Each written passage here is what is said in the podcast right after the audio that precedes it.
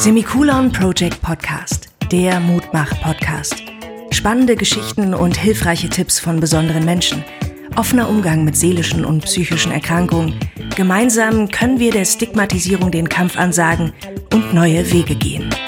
Herzlich willkommen zum Semikolon Project Podcast. Schön, dass du wieder eingeschaltet hast. Ich habe heute ein Thema und zwar nennt sich das Thema peripatale psychische Erkrankungen.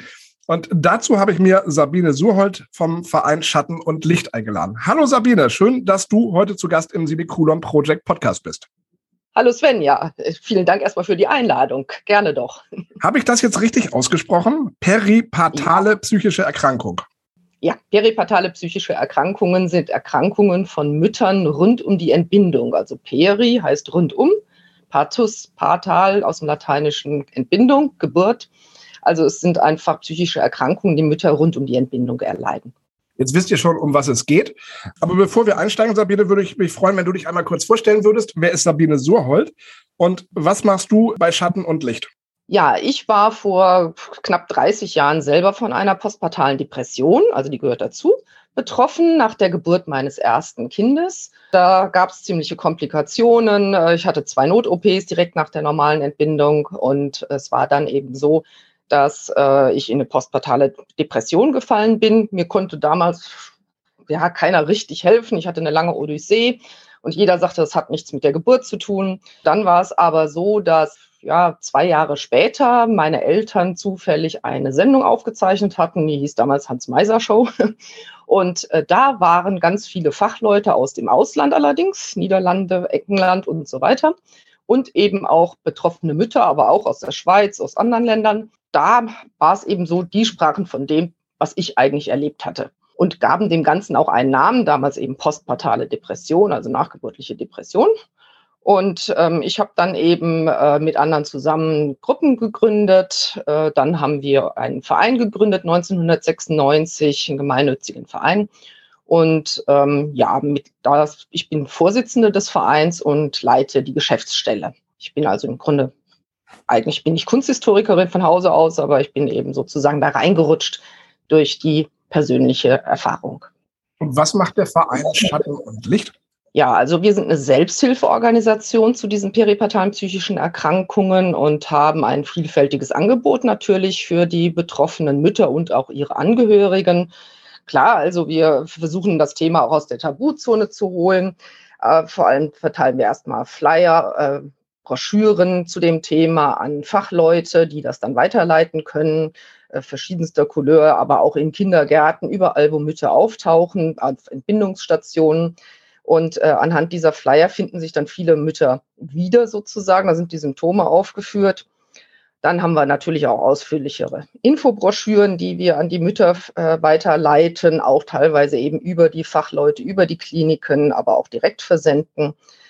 Dann ähm, haben wir eine Kontaktliste für die betroffenen Mütter. Das heißt, das ist so ganz niedrigschwellig. Da sind einfach andere betroffene Mütter mit drauf auf dieser Liste, die sagen, ja, wir sind zu Telefonaten und vielleicht auch mal Treffen bereit. Da können sich die Mütter einfach mit anderen austauschen. Wie hast du diese Krise überstanden? Wie bist du da durchgekommen? Wir haben aber auch da eine Angehörigenliste. Das heißt, auch die Angehörigen können sich mit anderen Angehörigen vernetzen. Für die Angehörigen haben wir auch eine Angehörigenberatung. Dann ist es so, dass wir natürlich auch unsere ehrenamtlichen Beraterinnen haben. Das sind eben alles äh, Frauen, die das selber einmal hatten.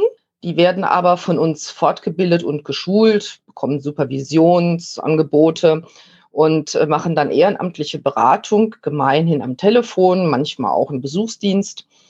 Und die bieten dann auch größtenteils Gruppen an, muss natürlich sagen, im Moment finden die Gruppen fast alle nur online statt. Wir haben aber auch eine allgemeine Online-Selbsthilfegruppe. Also wenn in der Nähe keine Gruppe ist, dann äh, geht auch alles bei uns natürlich über Online. Das ist sozusagen der Bereich der Selbsthilfe.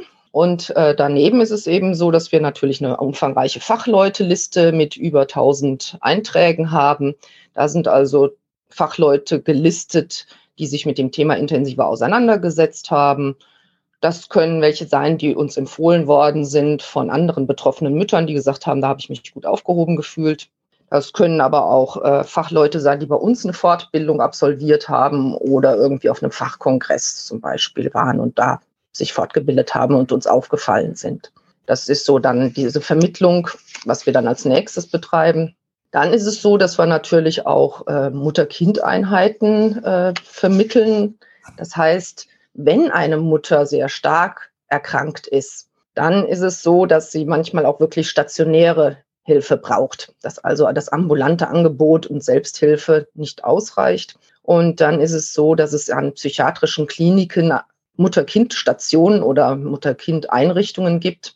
Leider viel zu wenige, aber wir vermitteln die eben und haben da sicherlich so, glaube ich, deutschlandweit wirklich die umfangreichsten Liste und vermitteln dann eben, wo kann man hinkommen, wo kann die Mutter mit ihrem Kind zusammen aufgenommen werden, weil es einfach wichtig ist, dass sie nicht getrennt werden.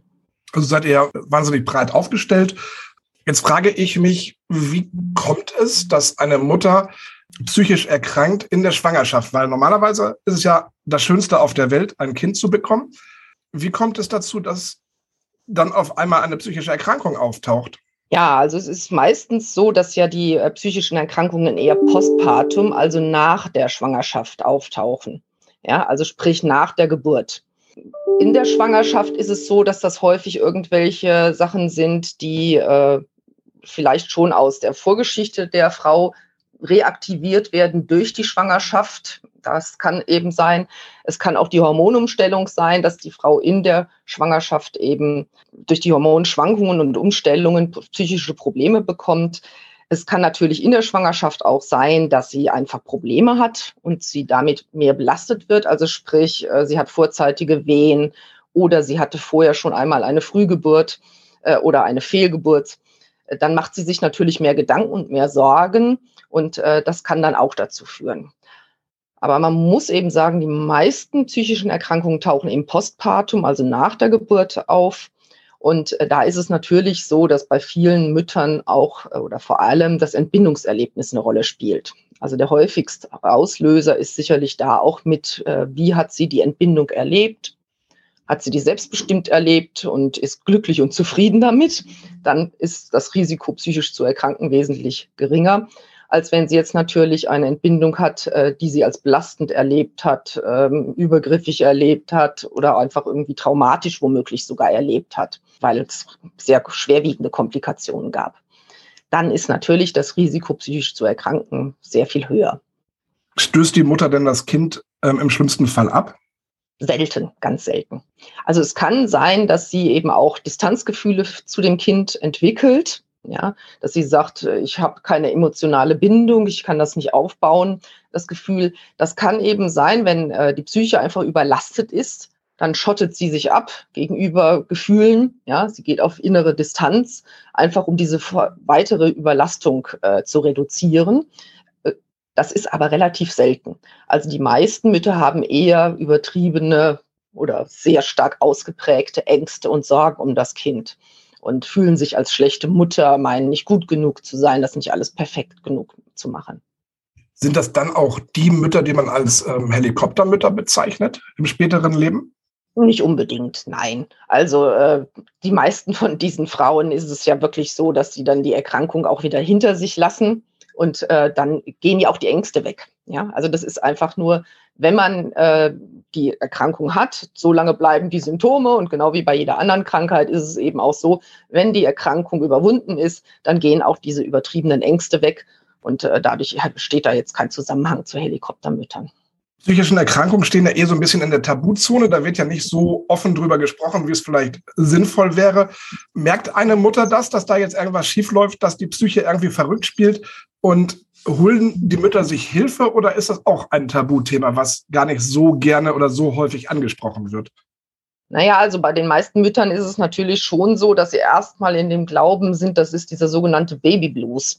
Also es, es, ist ja allgemein bekannt und das wird auch in den Geburtsvorbereitungskursen vermittelt, dass eben ganz äh, viele Müttern direkt nach der Entbindung durch die Hormonumstellung sehr ja, traurig sind, häufig weinen müssen, sehr empfindsam sind.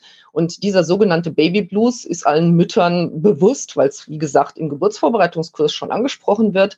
Und äh, dann glauben die Mütter erstmal, ja, das ist der immer noch und glauben das eine ganze Weile. Ja, und erst äh, wenn der dann weit über vier Wochen hinausgeht, dann fangen sie eigentlich erst an, sich Gedanken zu machen. Könnte das jetzt was anderes sein? Oder wenn eben schwerwiegendere Symptome auftauchen, dann machen sie sich Gedanken. Also wenn sie Zwangsgedanken bekommen oder ähnliches. Ja. Aber ähm, erstmal ist es dadurch immer eine gewisse Verzögerung, bis sie sich Hilfe suchen. Und man muss natürlich sagen, die meisten Mütter versuchen erstmal auch dem Bild zu entsprechen. Ja. Sie meinen, sie wären die einzigste Mutter, die das nicht geregelt kriegt und haben dann das Bild von der Werbung, glücklich strahlende Mutter, gestylt, geschminkt, perfekt auf dem Arm. Und das entspricht natürlich nicht der Realität, sondern man kommt aus dem Schlafanzug nicht mehr raus und ist nur mit dem Kind beschäftigt und mit der Umstellung beschäftigt. Dann ist es eben so, dass äh, die Mütter erstmal versuchen, krampfhaft nach außen das Bild aufrecht zu erhalten. Also das ist eben dieser Perfektionismus oder wie gesagt auch dieses Bild, das viele aus der Werbung verinnerlicht haben und meinen, das wäre die Realität. Und das belastet natürlich dann die Mütter umso mehr. Und dann kommt es leider zu einer unguten Verzögerung, sich Hilfe zu suchen. Wo bekommt denn die ähm, Mutter die Hilfe her? Ähm, es ist ja so, dass die ähm, Hebamme noch eine Zeit lang die Mutter ähm, besucht, beziehungsweise auch ähm, re äh, regelmäßige Kontakte zum Kinderarzt ähm, bestehen. Helfen diese, äh, der Kinderarzt und hilft die Hebamme? bei diesem Problem oder muss sich dann die Mutter selber Hilfe holen und zum Beispiel an euch herantreten? Also es ist äh, gemeinhin so, dass die Hebammen mit den Angehörigen zusammen am ehesten diese Veränderungen wahrnehmen. Es ist auch so, dass gerade die Hebammen in ihren Ausbildungen auch mit dem Thema natürlich jetzt mehr und mehr in den letzten Jahren konfrontiert werden. Das heißt, die wissen Bescheid und merken dann am ehesten, die Frau ist völlig anders. Sie kennen sie ja oft auch schon aus dem Wochenbett und vermitteln dann weiter. Also es ist selten so, dass eine Hebamme wirklich helfen kann, sondern ihre Hilfe besteht eigentlich eher darin, diese Mütter an uns, meistens sind die dann an uns weiter oder an andere Hilfsstellen.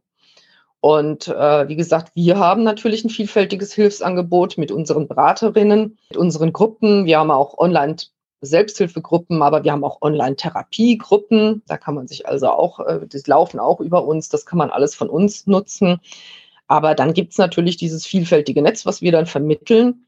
Das fängt an bei psychosozialen und Schwangerschaftsberatungsstellen. Also das wissen manche Frauen auch gar nicht, dass zum Beispiel auch Schwangerschaftsberatungsstellen durchaus noch bis zu einem Jahr nach der Geburt psychologische Beratung leisten können. Dann diese ganzen psychosozialen Beratungsstellen können erstmal helfen und langfristig muss man natürlich sehr häufig dann auch an eine Psychotherapie denken oder je nachdem auch an medikamentöse Behandlung, sprich also Diplompsychologen, Psychiater, äh, dann eben diese Fachleute, die dann auch weiterhelfen und die wir dann eben auch weiter vermitteln.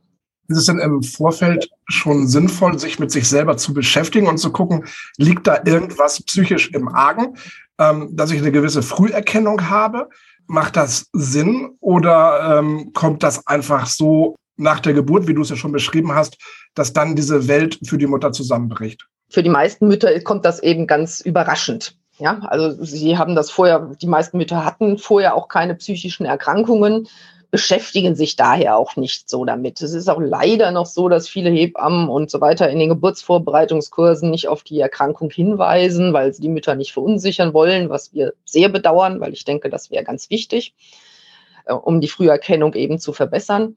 Aber äh, ganz viele der Mütter äh, ja, fallen im wahrsten Sinne des Wortes erstmal aus allen Wolken, äh, dass sie da eine psychische Erkrankung haben, weil es eben wirklich erst durch die Entbindung zum Beispiel ausgelöst wird. Es gibt aber auch natürlich Mütter, die schon psychische Vorerkrankungen haben. Da ist es dann natürlich immer anzuraten, schon vorher eine Psychotherapie zu machen, um da, was da auch immer schlummert, aufzuarbeiten oder sich bei uns zu erkundigen. Wir haben eben auch Präventionstipps, dass man da auf bestimmte Sachen achtet oder eben vor allem auch schon wenn man eh schon psychisch erkrankt ist, ein Hilfsnetz aufbaut, sich vorher, dass man schon weiß, man hat einen Psychiater, der nimmt einen schnell ran oder man hat eine Diplompsychologin, wo man schnell einen Platz bekommt, dass man da einfach schon das Hilfsnetz vorbereitet hat. Wenn man es da nicht braucht, ist es auch kein Problem und besonders schön, aber es ist auch entlastend zu wissen, ich habe da ein Hilfsnetz, was mich zur Not auffängt. Wie ist das mit den Angehörigen? Wie betreut ihr die? Weil ich denke, der Vater hat es dann ja auch schwer, wenn die Mutter nach Hause kommt mit dem Kind und die Mutter vielleicht das Kind irgendwie ablehnt oder ja total down ist. Wie geht der Angehörige, der Vater zum Beispiel, damit um? Oder was für Möglichkeiten hat der Vater? Also wir haben natürlich auch Tipps für die Angehörigen, wie sie damit umgehen können. Also das ist einfach bei uns äh, veröffentlicht oder schicke ich Ihnen eben auch zu. Es ist aber außerdem auch noch so, dass wir ja unsere Angehörigenliste haben, womit sie sich austauschen können mit anderen Angehörigen. Wir haben aber auch noch eine Angehörigenberatung, ganz gezielt für die Angehörigen. Meistens sind es Partner, kann aber auch durchaus mal sein, dass eine Schwester anruft oder eine Mutter von der jungen Mutter anruft. Das sind also nicht nur die Partner, aber gemeinhin überwiegend. Und wir haben dann auch eine Vätergruppe, eine Online-Vätergruppe. Äh, das heißt, da können auch die Väter in der Selbsthilfegruppe sich dann austauschen und werden beraten. Also wir haben da ein vielfältiges Angebot, aber es ist natürlich klar, es ist eine sehr anstrengende Situation auch für den Partner, weil er natürlich sehr viel auffangen muss. Eigentlich ist die Mutter ja auch überhaupt nicht mehr in der Lage, die ganzen Termine auszumachen oder dahin zu kommen. Das heißt, äh, das ist eine enorme Belastung auch für den Partner. Das ist uns auch bewusst. Er hat eben eine kranke Frau, die jetzt im Grunde ausfällt ja, als Mutter wie auch als Partnerin wirklich ausfällt. Und er muss das dann eigentlich alles alleine schultern. Und deswegen empfehlen wir wirklich, diese Angebote zu nutzen und sich unterstützen zu lassen oder eben auch durch psychosoziale Beratungsstellen sich unterstützen zu lassen. Auf eurer Homepage, da kann man das alles nachlesen und ich finde den einen äh, Button ganz cool, der Selbsttest, wo man sich natürlich im Vorfeld schon mal darüber informieren kann, bin ich betroffen oder bin ich nicht betroffen. Lass uns da gerne mal drüber sprechen, Sabine inwiefern dieser Selbsttest wirksam ist, beziehungsweise sagt, okay, du brauchst Hilfe. Und wie läuft es dann mit der Hilfe? Das heißt, die melden sich dann bei euch, die Mütter oder vielleicht auch die Väter oder die Schwestern, wer auch immer. Und wie ist dann der Ablauf bei euch? Ja, also dieser Test, auf den du da, anspr äh, den du da ansprichst, der ist schon relativ alt. Also das ist der sogenannte EPDS, Edinburgh Postnatal Depression Scale von äh, Cox, Holden und Sargowski, ist der entwickelt worden in den 80er Jahren. Und das ist, wie gesagt, ein Fragebogen zur Selbsteinschätzung, der also sehr einfache zehn Fragen hat. Ich denke, die sind wirklich simpel und man kann die dann immer auf drei verschiedene Weise beantworten und bekommt dann eben entsprechend Punkte. Und wenn man mehr als zwölf Punkte hat, liegt eben der Verdacht nahe, dass man eine Depression oder eine postpartale psychische Erkrankung hat. Das ist jetzt keine wirkliche Diagnose, aber der Test hat sich, deswegen ist er auch immer noch rege im Gebrauch. Er hat sich eben sehr gut bewährt, ist wirklich einfach zu handhaben und ein sehr gutes äh, Instrument, äh, um die Mütter ja schon mal da auch an das Thema heranzuführen, aber eben auch, damit sie wissen, bin ich betroffen oder nicht und brauche ich Hilfe oder nicht. Und dann ist es eben so, dass die meisten Mütter entweder durch ihre Hebammen oder durch ihre Fachärzte auf uns aufmerksam gemacht werden oder durch die Flyer, die sie irgendwo gelesen haben oder sie finden uns direkt, indem sie googeln, postpartale Depression oder traumatische Geburt oder welche Schlagwörter auch immer und finden dann zu uns. Das ist dann so, dass sie meistens hier erstmal anrufen. Dann mache ich ein Erstgespräch. Das ist gemeinhin so anderthalb Stunden Beratungsgespräch, wenn die Mutter also wirklich da schon in die Tiefe gehen möchte. Manche Mütter sagen aber auch, sie wollen gleich mit einer regionalen Beraterin verknüpft werden. Dann teile ich ihr das eben einfach nur mit, wer ist die nächste unserer ehrenamtlichen Beraterin in der Nähe und sie hat dann die Telefonnummer. Und dann ist es eben so, dass die äh, Mütter, wenn sie dann auch eine E-Mail schicken, dann sage ich eben auch, ich schicke gleich das ganze kostenfreie Infomaterial dann zu. Da bekommen sie alles Mögliche von dem Flyer und über die Broschüren, diese Fragebögen. Noch, da gibt es auch noch andere für traumatische Entbindungserlebnisse, also sie sind manchmal ein bisschen unterschiedlich. Das bekommen sie dann alles kostenfrei zugesandt dann ist es eben so, dass die weitere Beratung und Betreuung die regionale Beraterin übernimmt. Also ich mache, wenn dann nur das Erstgespräch und äh, danach macht, fächert sich das dann auf, weil diese örtlichen Beraterinnen natürlich auch vor Ort sich dann oft nochmal besser auskennen. Die Begleitung läuft immer parallel und dann kann eben die betroffene Mutter entscheiden, will ich noch eine Selbsthilfe im Sinne von einer Gruppe, mache ich da mit, wenn sie wieder in Präsenz stattfinden, entweder in Präsenz oder bei der Online-Gruppe. Das kann sie selbst entscheiden. Will ich mich mit anderen Müttern vernetzen? Oder sie nimmt eben in Anspruch unsere Fachleute-Liste oder von der Beraterin der Regionalen, die sagt dann halt, ich kann dir den und den Psychiater empfehlen oder ich kann dir die und die Therapeutin empfehlen. Geh doch dahin oder geh zu dieser Beratungsstelle. Äh, da sagen wir immer parallel laufen lassen, Selbsthilfe und fachliche Unterstützung. Wie seid ihr deutschlandweit aufgestellt mit den ehrenamtlichen Mitarbeitern? Also diese ehrenamtlichen Beraterinnen haben wir jetzt 78 in Deutschland. Also da sind wir relativ gut aufgestellt. Es gibt natürlich immer Regionen, wo es ein bisschen dünner ist. Also man muss halt leider sagen, im ländlichen Bereich ist es einfach natürlich dünner als in Ballungsgebieten. Das ist so. Und äh, insofern auch im Norden ist es allgemein aufgrund auch der größeren ländlichen Bereiche, Mecklenburg oder ja, Schleswig-Holstein, dünner. Dann ist es natürlich so, dass da oft kein persönlicher Kontakt möglich ist im Sinne jetzt wirklich von Besuchsdienst oder so oder Präsenzgruppe. Aber die jungen Mütter haben auch mit den Online-Angeboten eigentlich keine Probleme. Seid ihr dann noch auf der Suche nach ähm, ehrenamtlichen Beraterinnen? Ja, natürlich immer. Also ich, jede Mutter bekommt also von uns auch äh, dann nochmal irgendwann schreiben, ob sie nicht Lust hätte, vielleicht sich mehr zu engagieren und so. Also das, wir sind da immer dankbar, wenn sich jemand engagiert. Jede Frau, die hier mal anruft und sagt, ja, vielen Dank, ihr habt mir super geholfen, da sage ich natürlich gleich, ja, hast du nicht Lust auch?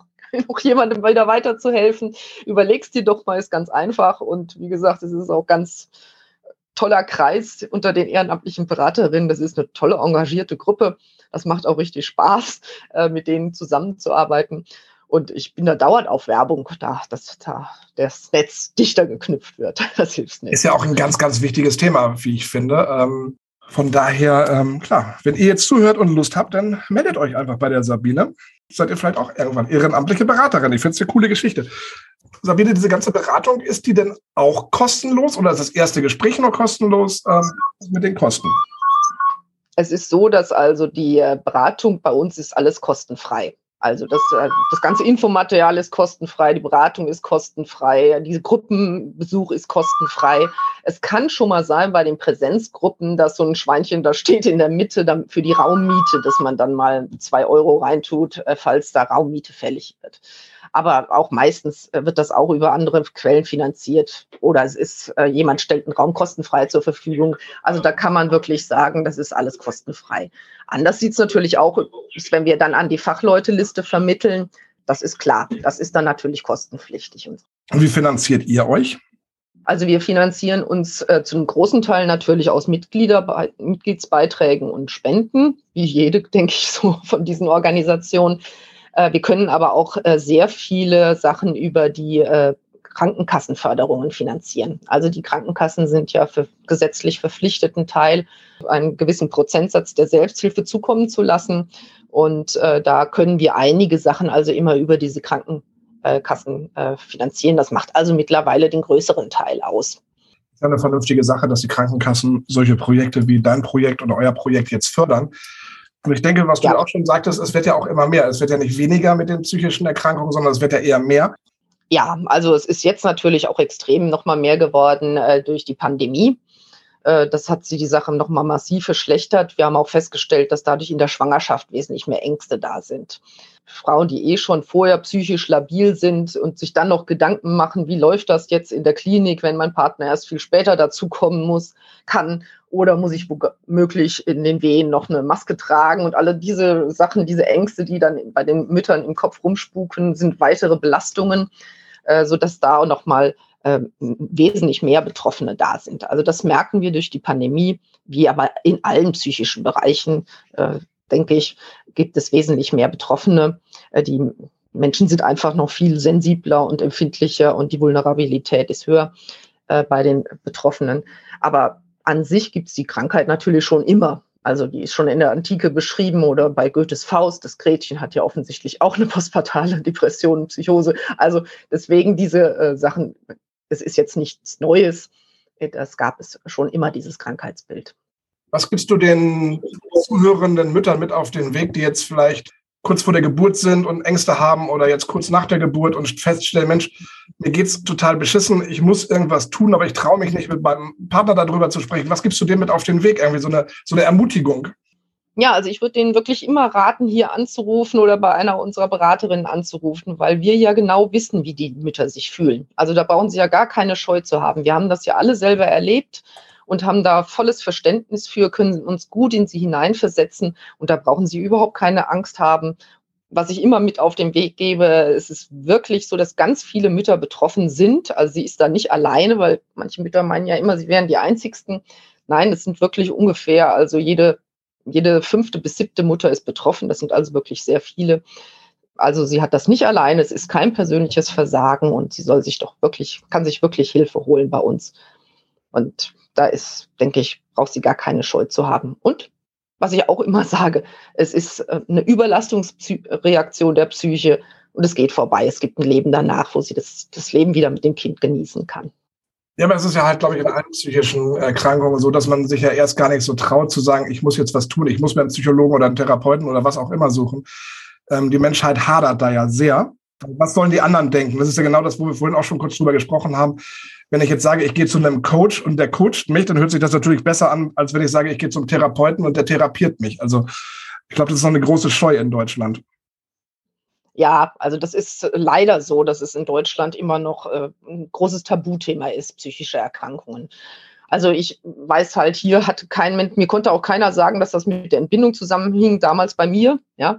Und ich war aber sicher, ich hatte vorher nie was, keine psychischen Probleme, überhaupt nicht. Und dann nach diesem Drama mit den zwei Not-OPs ging es bei mir halt los und äh, ich habe gesagt, das hat mit Sicherheit was damit zu tun. Aber hier wurde es geleugnet erstmal. Und dann kam ich nach, allerdings beim zweiten Kind, da ging es mir wunderbar und glänzend, kam ich mal nach Irland und nachmittags, es fing es an zu regnen, typisch irisch. Und ich bin mit dem kleinen Baby in den Pub reingegangen und äh, Pub ist ja nicht so kneipenmäßig, das ist ja so ein Sozialtreffpunkt in Irland. Und da kam dann auch noch eine andere junge Frau rein, allerdings ohne Kind, aber die fragte dann gleich auch, ja, was ich so mache und sah das Kind halt natürlich, die hat, das hatte ich dabei, das Baby und sagte, und wie geht's dir psychisch? Hast du psychische postpartale Depressionen oder nicht? Also das war, das war ganz normal. Sowas fragt man eine Mutter. Das ist 21 Jahre her. Ja, cool, dass die schon so weit waren, ne? Vor 21 Jahren. Ja, das cool. war also, das ist für die ein Thema. Und äh, es gab auch in England zum Beispiel, das Gesundheitssystem in England will ich nun wirklich nicht über nicht unbedingt so loben, aber diesbezüglich, die haben viel mehr damals schon Mutter-Kind-Einheiten gehabt an psychiatrischen Kliniken, diese Mother-Child-Units, wie sie heißen. Und äh, da gab es hier in Deutschland noch keine einzige oder mal vielleicht eine. also das war, äh, ist ein ganz großer Unterschied also gerade in unserem Bereich kann ich das eben nur bestätigen. Deutschland ist bezüglich psychischen Erkrankungen stark hinterherhinkend noch gegenüber anderen Ländern, die man durchaus ja vergleichen kann, Europa. Ne? Also es ist ja nicht wer weiß wo über den Teich, sondern sehr nah.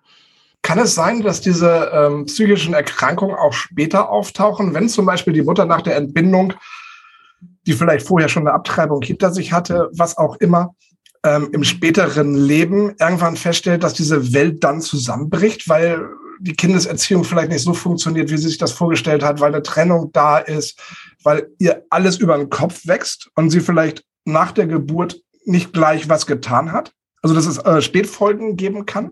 Also ähm, ja, wenn es jetzt natürlich viel später auftaucht und vorher nicht, dann ist es in dem Sinne keine postpartale Depression mehr. Ja, also man spricht von einer postpartalen Depression gemeinhin im Laufe des ersten Jahres nach der Entbindung.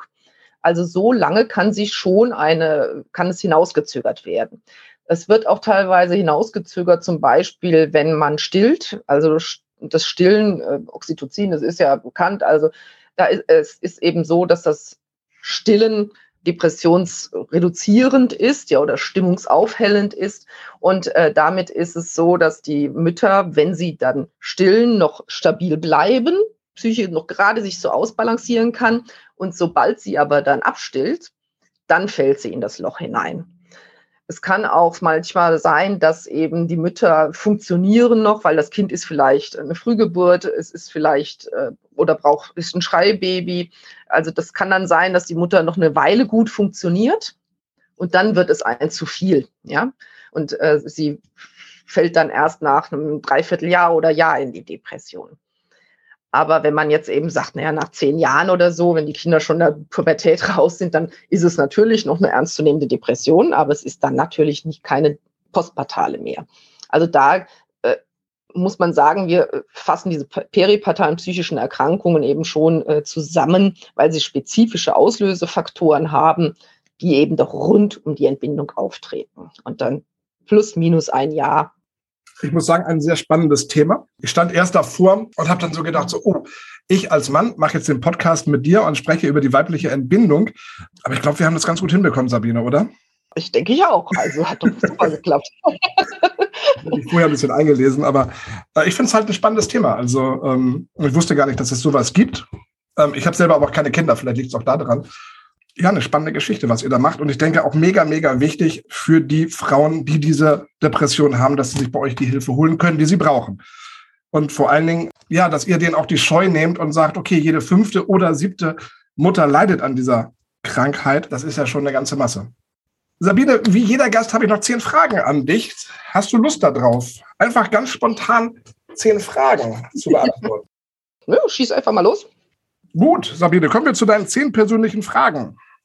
Was war das Mutigste, das du in deinem Leben getan hast? Mit einer Achterbahn fahren. für mich war das das Mutigste. Ist ein graues, grausam für mich. Wenn dein Leben ein Buch wäre, welchen Titel würde es haben? Vom Schatten ins Licht. Gibt es etwas, wovon du schon ganz lange träumst? Ein eigenes Häuschen an der Küste. Hast du Angst vor dem Tod? Ja. Auf was könntest du in deinem Leben nicht verzichten? Meine Familie, meine Kinder. Wie tankst du Kraft und Energie? Durch Tanzen. Alles Mögliche. Wer war für dich die einflussreichste Person in deinem Leben? Meine Mutter. Was war deine spontanste Aktion? einfach mal nach Irland fahren. Ganz spontan am nächsten Tag. Sowas ist bei mir schon spontan der nächste Tag, sorry. Alles gut. Wie oder womit kann man dich am besten beeindrucken? Also mich beeindrucken Leute, die in den Raum kommen und man spürt so diese Wahrhaftigkeit, die die ausstrahlen. Das beeindruckt mich am meisten. Was würdest du in der Welt gerne verändern? Ich hätte gerne viel mehr Mutter-Kind-Einheiten, damit die Mütter gut aufgehoben sind. Das würde ich wahnsinnig gerne verändert haben. Dann hoffen wir, dass das irgendwann klappt. Sabine, ich bedanke mich ganz herzlich, dass du dir Zeit genommen hast. Wünsche dir weiterhin oder euch weiterhin viel Erfolg mit dem Verein Schatten und mhm. Licht. Wie schon gesagt, www.schattenundlicht.de. Da findet man euch, wenn man das bei äh, Google eingibt oder wo auch immer. Und ich finde den Verein total wichtig. Und ich denke, keiner braucht Angst haben, sich mit euch in, in, in Kontakt zu setzen. Weil ich denke, es ist das, das Selbstverständlichste der Welt, dass das passieren kann. Ja. Ich danke dir natürlich auch, Sven, für die super Fragen, die du gestellt hast. Du hast uns super durch das Gespräch geführt und es war danke. ausgesprochen nett. Super. Vielen Dank für das. Gerne. Ja? Euch vielen Dank fürs Zuhören und wenn ihr Fragen habt, dann schreibt gerne Sabine an oder ruft sie an oder schreibt ihr eine E-Mail, was auch immer, schattenundlicht.de. Vielen Dank fürs Zuhören. Bis zum nächsten Mal. Das war der Semikolon Project Podcast für heute, dein Mutmach-Podcast. Du findest uns auch im Internet unter semikolonproject.de. Schau vorbei und unterstütz uns doch mit einem Like auf Facebook oder Instagram. Schön, dass es dich gibt.